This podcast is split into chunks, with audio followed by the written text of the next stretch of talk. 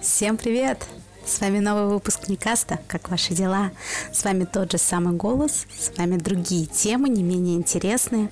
В ближайшее время мы с вами проведем вместе. Поговорим о том, что волновало, приходило на ум последние а, 7-14 дней. Поговорим о каких-то интересностях, веселостях, что-то порекомендую. А, и с вами в ближайшее время буду снова я. Это Никаст. А, немножко опишу ситуацию, что происходит. Сейчас на улице осень, осень становится все более глубокой. А, резко на улице похолодало. Мы прекрасно гуляли на а, совершенно практически летней погоде. А сейчас же температура резко поползла вниз, стала приближаться к нулю, нас немножко уносит в сторону, но это не повод для того, чтобы впадать в спячку, все-таки мы люди не, не рептилии, поэтому мы просто продолжим нашу жизнь в ожидании, наверное, уже снега. Предположу, что многие из нас живут именно так. А, мало кому нравится серая осень, поэтому будем, будем жить позитивом. А также кто-то ждет Хэллоуина, того самого заморского праздника. Лично я к нему отношусь больше негативно, а, потому что многие не осознают его подтекста, его смысла. Но, в принципе, если кто-то хочет веселиться, это может просто стать дополнительным поводом. Пожалуйста, веселитесь. Хотя нам все-таки эта тема чужда. И я скорее за то, чтобы а, просто наслаждаться осенью, может быть, вне зависимости от праздников, собираться, веселиться, танцевать, а, может быть, какие-то приколюхи делать. А между тем в магазинах даже продают уже тыквы с вырезанными мордашками. То есть Россия попадает под максимальную экспансию. А, ну, это, наверное, скорее мысли славянофила, даже не народника. Ну, в общем-то, мы сегодня здесь собрались не для этого, для того, чтобы провести время хорошо, для того, чтобы поговорить о хороших вещах. И э, первая тема навеяна, опять же, последними событиями, как и все в моем Никасте. Все тут супер субъективно, но с кем-то я знаю, что вы, вернее, кто-то из вас со мной согласен. А, недавно посчастливилось побывать на дне рождения, и а, это очень здорово, когда получается собираться с людьми, с которыми по профессиональной деятельности ты так особо не пересекаешься, когда спустя год, два, три вы все равно встречаетесь, вы находите время на себя, друг на друга, и в итоге проводите хотя бы дни рождения вместе, хотя бы. А, конечно, стоит отметить, что грустнее тот факт, что все-таки все-таки мы больше сидим дома, все-таки больше поводов остаться дома. И в, том, в тот момент, когда появляется предложение, а давайте сходим потанцуем, а давайте повеселимся, а уже все больше людей выбирают э, семью, выбирают какие-то а, домашние посиделки. Это неплохо, это как есть. Просто, наверное, я еще не перешла в ту фазу, когда мне хочется отказаться от веселья в пользу того, чтобы просто сидеть дома, там, в спокойствии. Может быть, у меня, не знаю, энергия по-другому направлена, но для меня все-таки приоритетом пока в мои сколько-то лет, сколько мне сейчас есть, а, является эмоции, является новое общение, и всегда есть место каким-то занятиям один на один, какому-то душевному разговору, там, потому что попить чай, но, допустим, день рождения для меня все-таки надо же больше ложиться какое-то коллективное веселье, какая-то тусовка, я не побоюсь этого слова. А, интересно, что думаете вы, какую сторону этого батла вы занимаете? Может быть, вы всегда праздновали дни рождения уютно, лампово, с несколькими людьми вокруг. Вот слово лампово мне врезалось в голову. Оказывается, не все его используют. Моя лексика порой забилует достаточно странными словами, поэтому, если непонятно, смело гуглите. А, мои слова, которые я использую, взяты просто отовсюду. Опыт э, общения просто с разными, абсолютно разными людьми, и в итоге такое вот обогащение происходит. В общем-то, э, рассказывайте, за что вы больше, за э, душевные посиделки, за какие-то тихие разговоры, может быть, настолки, либо же за какие-то громкие веселья, может быть, походы в клуб, может быть, просто танцы, может быть, что-то еще. Рассказывайте. Ну, история про пьяные вечеринки, наверное, все-таки будет не очень интересно. Это немножко не мое, но любое мнение будет интересным. Серьезно, рассказываем. А, первую тема, которую мне хотелось бы действительно обсудить, не просто затронуть, а именно обсудить, это важность собственных ритуалов. О чем я говорю?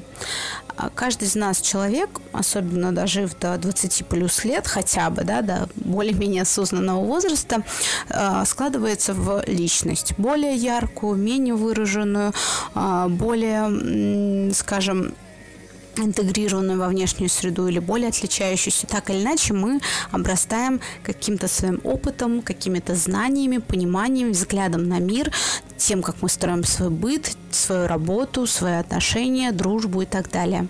А, и у каждого из нас ну, не зря говорят, что каждый человек странный по-своему. Это неплохо и не хорошо, это как есть. У каждого из нас э, постепенно формируются те привычки, которые нам зачем-то нужны. Они могут быть полезными, как, например, некоторые люди там 2-3 раза, там 4 могут чистить зубы в день, либо там мыть руки после, не знаю, каждого касания рыжих людей, такие тоже есть. Ну, что-то свое так и совсем что-то странное, типа каждое утро съесть обязательно, не знаю, пять штучек фундука или, не знаю, переступить э, дверь левой ногой. А, я про вот это все. И какими бы дурацкими они ни казались, эти ритуалы, почему-то они появились в нашей жизни. Кто-то считает, что они принесут чуть больше, лучше настроение, больше удачи. Может быть, кто-то считает, что она спасет от злых духов. Может быть, кто-то, что она привлечет э, любовь всей нашей жизни. Ну, не суть. Э, тут все главное в том, что мы воспринимаем вот эту дурость, но, повторюсь, дурость только со стороны, это кажется дуростью. Мы воспринимаем эту дурость как что-то важное нам. И э, тему в данном случае я поднимаю к тому, что нужно ли от них избавляться, переставая быть странными, да, переставая не вписываться в общество, или их нужно сохранять. Так вот, я скорее за то, чтобы такие ритуалы сохранять. И даже если мы иногда думаем, что да ну, нет, пожалуй, пожалуй, забьем. Каждое воскресенье мы играли по часу на фортепиано. Ну, сегодня, пожалуй, можно не поиграть. Ну, а что от этого изменится? Мир же не рухнет, правда? Либо не знаю, каждый вечер я умываюсь холодной водой, но сегодня, ну, может, и не умоюсь, ну зачем мне это? И постепенно, теряя вот эти маленькие ритуалы и не, при, не приобретая новых, я в данном случае говорю в контексте именно не приобретания новых, мы стираем вот эти грани э, нашей личности, гла, тонкие какие-то такие шипики, маленькие грани, которые э, скажем, зацепляют внешнюю среду, мы становимся все более обтекаемыми в моей картине мира и э, все менее интересными. А, приведем пример, э, как много мы слышим отзывов о, например, наших коллегах. Если подумать, наверняка мы можем выделить два типа, да, то есть одни коллеги, которые там, не знаю, увольняются, приходят, уходят, и когда про них спрашивают, э, они говорят, ну что, ну, Иван Иванович, ну да, вроде нормальный, как бы никому зла не сделал, никому там сильно не помог, нормальный человек. А про других же говорят, вот типа Марья Михайловна там вот сволочь такая, ну зараза, конечно, она харизматичная, ну вот прям вот жару задала вот тогда, но вот здесь вот выручила. То есть мы видим, что а, количество эмоций пропорционально вот как раз выраженности этой личности, выраженности вот этих шипиков, про которые я говорю, в том числе ритуалы, они отображаются, они помогают формировать вот эту личность. И как бы это ни было парадоксально, интересней личностно человек именно тот, который будет иметь больше каких-то несовершенств, больше странностей и больше, скажем, себе на уме. И опытным путем поставлено, что э, если поставить рядом двух людей, один человек просто живет очень правильно, и э, рядом будет человек просто на пролом идти к своей цели, то есть мы будем сейчас говорить только про хорошие какие-то вещи. Человек идет на пролом к цели и запомнит второго, скажут, да, вот здесь, конечно, он перешагнул через меня, а вот здесь он показал себя великодушно, очень помог, не ожидали. И вторая личность, она будет более яркой. Не знаю, связано ли это с зрелостью, либо просто у кого-то более покладистый характер, у кого-то нет, но э, я, наверное, вернусь к ритуалам, я считаю, что их важно беречь. Они сохраняют нашу самобытность, они позволяют себя чувствовать собой. И э, в данном случае мой тезис будет звучать так, что важно создавать и соблюдать свои ритуалы, несмотря ни на что. На позднее возвращение домой, на э, поездки куда-то, на какие-то события, грусти, радости, неважно. Эта часть составляет нашу часть характера и часть личности. Она высвобождает в какой-то мере нашу душу и творчество. И если мы привыкли играть каждое воскресенье один час на фортепиано, даже в час ночи мы должны сесть и поиграть. Не потому, что это несет особый смысл, либо это наша работа, которую мы должны сделать, нет, а к тому, что это немножко э, больше покоя, немножко больше стабильности и уверенности э, нас для самих себя несет. То есть мы понимаем, что есть в этом мире что-то неизменное, что остается как бы какой бы конец света вокруг не был. И вот это очень-очень невероятно важно. То есть это могут быть какие-то, не знаю, ночные бдения, кто-то пишет стихи, кто-то рисует загогульки, не знаю, да что угодно может быть. Это может совершенно не нести результатов, это может быть для удовольствия, либо это может быть точка преодоления себя. Например, каждое утро 15 минут ровно мы учим языки, делаем какое-нибудь задание. И что бы ни случилось, в какой бы далекой Танзании э, или севший какой бы телефон не был, мы должны сделать эти языки. И именно это добавляет некоторого, некоторой системности нашей жизни – это э, некоторый пунктик, который я считаю достаточно позитивной вещью. Э, это, наверное, элемент обязательств нашей жизни, но обязательств перед самими собой. И в первую очередь, если мы не формируем обязательства перед собой, то для других людей мы также не сможем быть э, более обязательными, выполнять какие-то свои слова, что-то доводить до конца. Мне кажется, это все взаимосвязано. Эм, подытожу э, и скажу, что мы можем не замечать каких-то моментов, которые являются нашими вот этими ритуалами или пунктиками, называйте как хотите, но это навряд ли ОКР, обсессивно-компульсивное расстройство, я надеюсь, все-таки нет, но это вот те мелкие, порой не мелкие действия, которые нам важны, не знаю, три раза прыгнуть на одной ноге. Давайте немножко поставим эксперимент. А, давайте понаблюдаем друг сами за собой в первую очередь. Да-да-да, не будем в других глазах искать соринки, пока у самих бревно. Давайте за собой понаблюдаем в течение двух-трех дней и отметим, что является нашим ритуалом. Ну, если, конечно, хочется этим делиться. Подумаем, посмотрим. А, может быть, какие-то прикольные вещи найдем. Может быть, мы поймем, что что-то хотим делать. Например, а, каждое утро обязательно съедать бутерброд с маслом. Ну, почему бы и нет, тоже ритуал. А, я буду очень рада, если а, на эту тему мы подискутируем, пообщаемся, может быть, обсудим, для чего те или иные ритуалы у нас есть. А более того, скажу, что это некоторый формат такой самопсихотерапии, самокоучинга. Не пугаемся этих слов. Это во мне два высших образования говорят. В общем-то, когда мы познаем себя и анализируем в первую очередь себя, мы понимаем причины наших поступков и нашу мотивацию. С помощью этого можем становиться лучше и расти. Поэтому делаем челлендж, 2-3 дня наблюдаем, выписываем, какие у нас есть привычки, какие у нас есть ритуалы, делимся со мной. На этом я бы хотела сменить тему. А, для этого расскажу маленькую историю. Не так давно я услышала про такую, ну, несколько странную передачу, как «Что было дальше?». Возможно, многие из вас про нее слышали, возможно, кто-то даже смотрел. Это некоторая промежуточная стадия между стендапом, между комедий-клабом, между прожаркой. В общем, такая специфичная передача. Однако мне посчастливилось ее посмотреть. Один или два выпуска, не помню точно. А, суть передачи в том, что приходит какой-то звездный гость, о он изначально должен быть готов стать объектом некоторых насмешек. Есть несколько людей, которые, ну, вроде как комики. А, и есть история. Она в центре всего действия, а, потому что звездный гость должен рассказать свою историю, какую-то необычную, либо, может быть, и обычную из жизни. И остановиться на интересном месте, а ребята, которые зовут себя комиками, должны продолжить придумать варианты продолжения этой истории, либо смешные, либо вероятные, не знаю, в чем там суть, э, какие-то.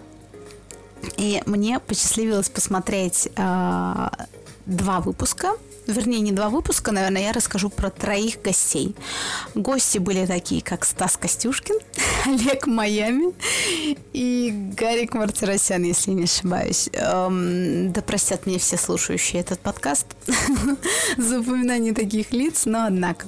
А, я хочу, наверное, сделать акцент на выпуске с Олегом Майами. Я от души не знаю, кто это такой. В выпуске сказали, что это участник э, Дома-2 и, в общем, какой какой-то богатый чувак. Ну, хорошо, какая разница.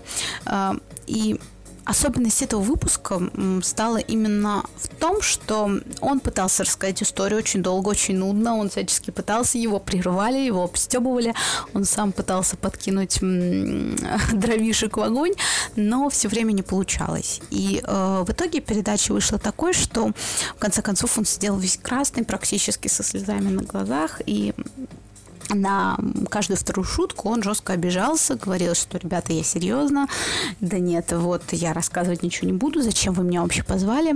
А, собственно, эта подводка была к тому, что это, наверное, единственный гость, который все, что говорили комики, переводил на личность. И ты смотришь, и в голове мысль. Сидит взрослый мужик, насоляренный, ухоженный, в дорогих шмотках, в дорогой обуви, э, как он говорит, с цветом, пардон, трусов под ботинки. А, и как маленькая девочка обижается на тех ребят, которые отпускают просто шутки школьного уровня. Просто из серии да, блин, ты козел, нет, ты сам козел. А, и ты не понимаешь, что происходит, потому что вроде бы он пришел сам на эту передачу, он вроде бы сам согласился с условиями, что его будут выстебывать, но при этом дико обижался. Казалось бы, ну, бывают такие люди, есть, и случаи тоже нередки, но я как человек с аналитическим складом ума не могла не заметить того, что а, как, наверное, тут хорошая будет аналогия, что человека можно вывести из деревни, но деревню из человека вывести сложно. В данном случае с этим Олегом, думаю, произошла та же история. Человек, мальчик вырос, но мальчик в мужчину не превратился. И, э, возможно, здесь причина обид именно в том, что, несмотря на статус, на деньги, на какие-то другие вещи, этот человек настолько в себе не уверен, или э, он ну, настолько пытается да, в себе воспитать эту самость, что каждая попытка заковырнуть его за любую из выступающих частей его личности, она его дико возмущает, пугает, обижает. И в данном случае просто как на ладони пособие для всех, наверное, психологов даже, которые там прикладными какими-то вещами не занимаются, что у человека крайне низкая самооценка, ведь только человек с адекватной самооценкой, да, то есть мы не говорим в понятиях низкое, высокое, мы говорим низкое, адекватное. Есть еще лже, лже низкое, да, это когда завышенная якобы история. Вот у Олега Майами, мне кажется, вот как раз та самая а, замаскированная низкая, да, то есть он себя преподносит как как очень самый крутой мужик такой, альфа-самец, наверное, пред-альфа даже, но любой момент стеба над его жизнью, над его какими-то признаками богатой жизни, он адски болезненно воспринимается. Э, и вообще непонятно. То есть обида такая парадоксальная вещь. Э, вроде бы в жизни ей место есть, потому что не совсем правильно воспринимать свой адрес вообще все. Мы все-таки не, ну, не мусорка, мы должны фильтровать. Но с другой стороны, в большинстве случаев это настолько показательно, что если человеку что-то говорят о внешности, о поступках, о каких-то других э, вещах, и он начинает возмущаться, топить за справедливость, говорить, да, ребята, да хватит, да хорош, Скорее всего, это просто его задело. Навряд ли это хорошая история, чтобы травить людей, остальных. Но это хороший индикатор понять, что личность человека либо незрелая, либо не сбалансированная, и что стоит проработать вот эти моменты личности, а, те, те красные кнопки, говоря языком, простите, дианетики, а, которые вызывают вот это раздражение, всплеск эмоций и нездоровую реакцию. То есть э, очень хорошим контрастом для Олега Майами был Гарик эм, господи, какого, Гарик Мартиросян, который ржал абсолютно как конь сам над собой и порой докручивал шутки, опять же, сам над собой до такой степени, что ребята там тоже орали от смеха. И вот, она, вот он контраст. Тут суть не в том, что Гарик там лет на 20 старше этого Олега придурочного, а просто дело в здравой самооценке, в самокритике, в умении посмеяться над собой. Как же это важно, и мне казалось, что сейчас во время открытых сетей сетей, открытых там фотографий и так далее, да, то есть когда человек уже максимально готов к тому, что критика может прилететь вообще с разной стороны, даже из самых близких людей, а, как в это время человек еще может обижаться, еще и с таким образом жизни. Что вы думаете, что скажете про обиды, нужная, ненужная вещь, э, вообще как относитесь к тому, что люди ну, серьезно реагируют на какие-то выпады в свою сторону. Может быть, этого прощать не нужно. Предлагаю к обсуждению, предлагаю поднять эту тему а, и рассмотреть ее с разных углов. Это то, что касалось передачи «Что было дальше?». Если интересно, посмотрите. Наверное, это на любителя все-таки. А, и Третья тема, которую я прям оставила на десерт, она очень спорная, она очень часто встречается, но я верю, что у каждого из вас, кто сейчас меня слушает, есть свое мнение. Итак, банальная тема, мое мнение, высшее образование. Нужно оно или нет? Что? Что? Что скажете? А, итак, так как мой подкаст не ограничивает меня в полномочиях, я практически стучу кулаком по столу и рассказываю. А, мое мнение такое, что я общалась с людьми разного статуса, и с высшим, средним образованием, с несколькими высшими образованиями, а, и не буду дискриминировать вообще никого. Есть ребята классные везде, но я считаю, что высшее образование человеку нужно. Нужно оно в том формате, что сделай максимально много для того, чтобы его получить, его добиться, его закончить. Потому что а, пока мы находимся в динамичном состоянии, пока нам нет, ну, типа там 20, там, 8, 30, 35 лет, наш мозг еще может учиться, мы можем воспринимать. А, в работе очень много рутины, и учеба как минимум эту рутину немножко сглаживает. Во-вторых, а, это все-таки развитие цели некоторые целеустремленности. А, ну, а, собственно, что я начала с плюсов? Начну-ка я с минусов высшего образования, пожалуй. Да, переключусь на это. А, что за минусы? Ну, ни для кого секретом не будет, что высшее образование – это куча потраченного времени, это куча бессонных ночей, очень многих реально летит здоровье во время получения высшего образования, особенно если это делать на совесть. А, с этим связаны, например, бессмысленные пары, не очень компетентные преподаватели, которые в сумме, ну, они есть везде, они есть в самых классных, самых плохих учебных э, учреждениях. И все это в сумме получается, что жертва времени, жертва здоровья, часто там личной жизни, семейных каких-то вещей, она идет никуда. Потому что есть много вузов, есть много направлений, которые в итоге люди получают, они не понимают, на кого они отучились, зачем и к чему это все нужно. К тому же высшее образование, как мы знаем, достаточно дорогое, и далеко не у всех получается поступить на бюджет, и далеко не всем нужно учиться на бюджете, и получается, что все в купе это стоит очень дорого, и многие люди вынуждены брать кредиты. А, также для меня, как для HR, очень важный момент, что формат высшего образования, высшего, среднего, он не подстроен под работу.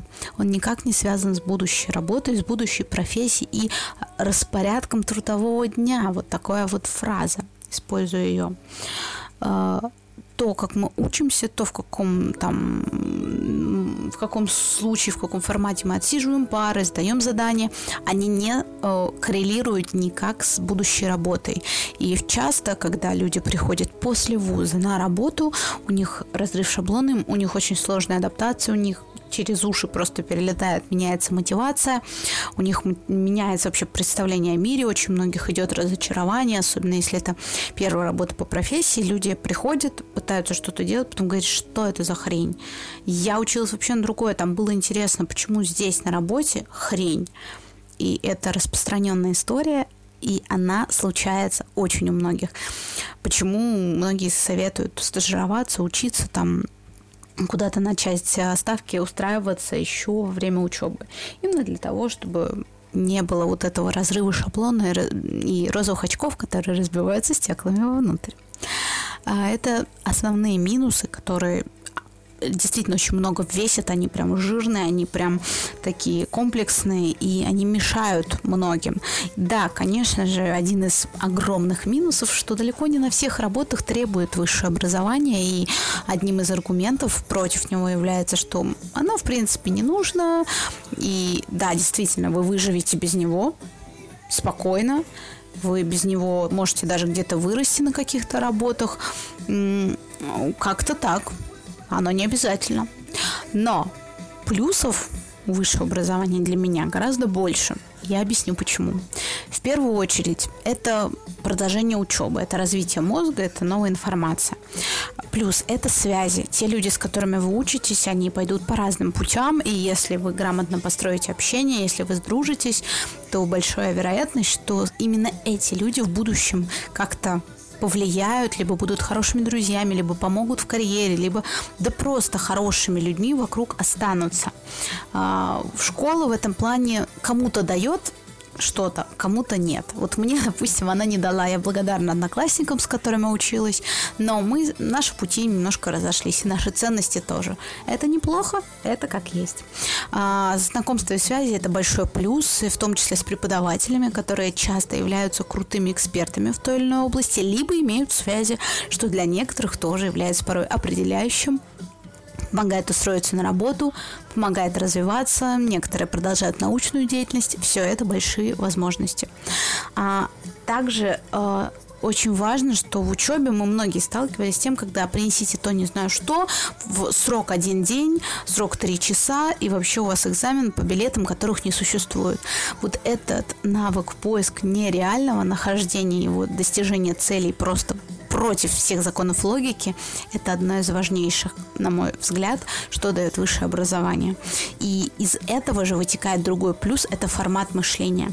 Я не знаю, как объяснить тот факт, э, который наблюдаю я, но люди, которые прошли школу высшего образования и закончили его, между прочим, отсылочка к тому, что человек заканчивает дела, э, доводит э, дела до логического завершения и цели достигает. Это тоже плюс а, в копилочку тех, кто получил высшее. А высшее образование формирует формат мышления какой-то такой поисковый, более законченный, более самостоятельный, может быть, более амбициозный, может быть. Для кого-то наличие диплома – это уже большой такой фактор самости. И все это в большой связке, оно в дальнейшем компенсируется и временем потраченным, и деньгами потраченным, и, может быть, какими-то неприятными людьми, которые сопровождали потому что, ну и плюс, да, там в многих работах спрашивают диплом. А, и все те нюансы, все четыре года ада, как многие говорят, они потом сторятся и окупятся. Для многих это очень веселые воспоминания, и я хочу сказать, что те, кто получают вышку еще и очно, это действительно классный опыт. Это очень много а, сплочения чаще всего. И если вы посмотрите на своих родителей, очень часто родители продолжают общаться еще группой с университетских времен. А сделайте на этом акцент. Я, в общем, подытожу. Я за то, чтобы пытаться максимально получить образование, пока оно идет, а, стараться, стремиться постоянно учиться, узнавать новых людей и требовать от себя большего, гораздо большего, чем мы можем. Только так мы станем лучше. Ну, такой несколько мотивационной ноте под классную бодрую песню я резюмирую мою одну из самых классных для этого выпуска тем, которую я хотела обсудить и проговорить. Рассказывайте, что думаете. Нужно, не нужно получать вышку. Может быть, она бессмысленна. Может быть, вы отучились и понимаете, что это бред, это вообще было не нужно. Либо, наоборот, жалеете, что не поступили, либо не закончили по какой-то причине. Мне будет интересно послушать, потому что я за объективность, и несмотря на то, что в этом Никасте я вообще как помело мелю что угодно, говорю все, что мне лезет в голову, мне интересно докопаться до, если не истины, то хотя бы правды. Ну, лайк, если понимаете, что это разные вещи. В общем, это то, что я хотела обсудить как горячие пирожки в этом выпуске. Ну и напоследок, на десерт, под эту прекрасную летящую с вокалом песню, я посоветую две вещи. Это будет книжка, и это будет фильм. Книжка. Я, как человек безумно влюбленный в поездки, в путешествия, в поиск нового, не могла пройти мимо случайно по акции Литресса у меня появился шанс бесплатно взять одну книгу. Я этим воспользовалась. Эта книга э, называлась очень просто «Тысяча лучших путешествий». А, по факту оказалось, что это огромный иллюстрированный фотосборник с небольшими такими общими достаточно маршрутами, с примерным ценником, сроками для путешествий по стране, по городам, по каким-то тематикам. А, я не скажу, что это готовый гайд, по которому ты вот прям берешь его в руки и идешь, но это очень такой удобный базовый инструмент, по которому я попробую ближайшее свое путешествие провести протестировать. И для меня это удобный инструмент для дальнейшего базирования, для того, чтобы рассчитать примерный бюджет, э, примерно понять, что чем отличается, на что сделать акцент и как построить туристический маршрут. Э, мы все как бедненькие туристы, а, передвигаемся с широко открытыми глазами, так почему бы это не делать в осознании? Книжка называется «Тысячи лучших путешествий, которые могут изменить вашу жизнь» так амбициозно. И она полностью иллюстрирована, она много весит э, в плане объема файла.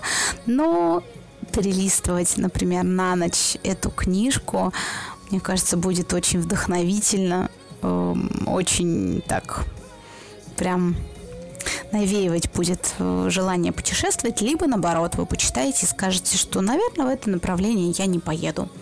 А, в общем, эту книжку мне еще тоже предстоит полностью пролистать. Я открыла только несколько разделов, почитала, поняла ее структуру. Ну, прикольно, прикольно. То есть там есть акцент на разные типы путешествий, разные сезоны, когда лучше куда поехать. Это тоже заметочки полезные и для тех, кто мечтает объехать весь мир. Классно вдохновляет. И фильм будет навеян ближайшими датами для вас, поклонники тьмы.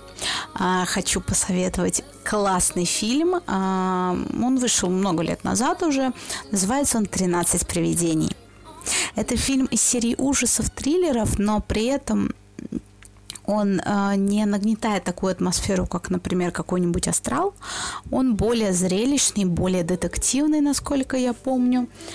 Э, он более такой э, эпичный, наглядный. И помню, помню, еще крутили его по СТС когда-то.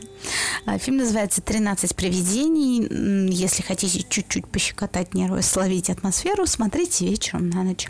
Если нет, посмотрите днем. В нынешней ситуации, в, ни- в нынешней погоде этот фильм зайдет, мне кажется, и в угрюмый день. В общем, прикольно. Думаю, что никого насмерть не испугает, но как фильм в копилочку он вполне хорошо зайдет. На этом а, я откланиваюсь. А, я благодарю за то, что вы были со мной эти полчаса, за то, что слушали мои рассуждения, думали вместе со мной. Я надеюсь, что натолкнул вас на какие-то мысли и направления а, полезные для вас. Получилось немножко самокопания, самоанализа, но кто сказал, что это плохо? А, мы становимся лучше, это естественный процесс. В общем, по традиции, благодарю за уделенное время, обнимаю каждого, а, желаю классного утра, классного вечера, шикарного дня или шикарной ночи. А, думаю, что до встречи. Пишите обратную связь. И просто всем пока.「